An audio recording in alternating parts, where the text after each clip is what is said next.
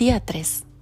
Hoy vamos a comenzar con la práctica del Hoponopono, esta técnica ancestral hawaiana de resolución de problemas que es muy útil también para tratar el estrés. Es una técnica muy sencilla.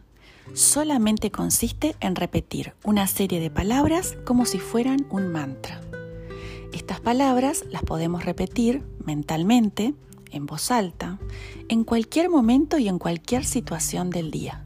Cuanto más repetimos las palabras, más estamos practicando Hoponopono. Y estas palabras son: Lo siento, perdóname, gracias, te amo. Lo siento, perdóname, gracias, te amo. Lo siento, perdóname, gracias, te amo. ¿Ya las memorizaron?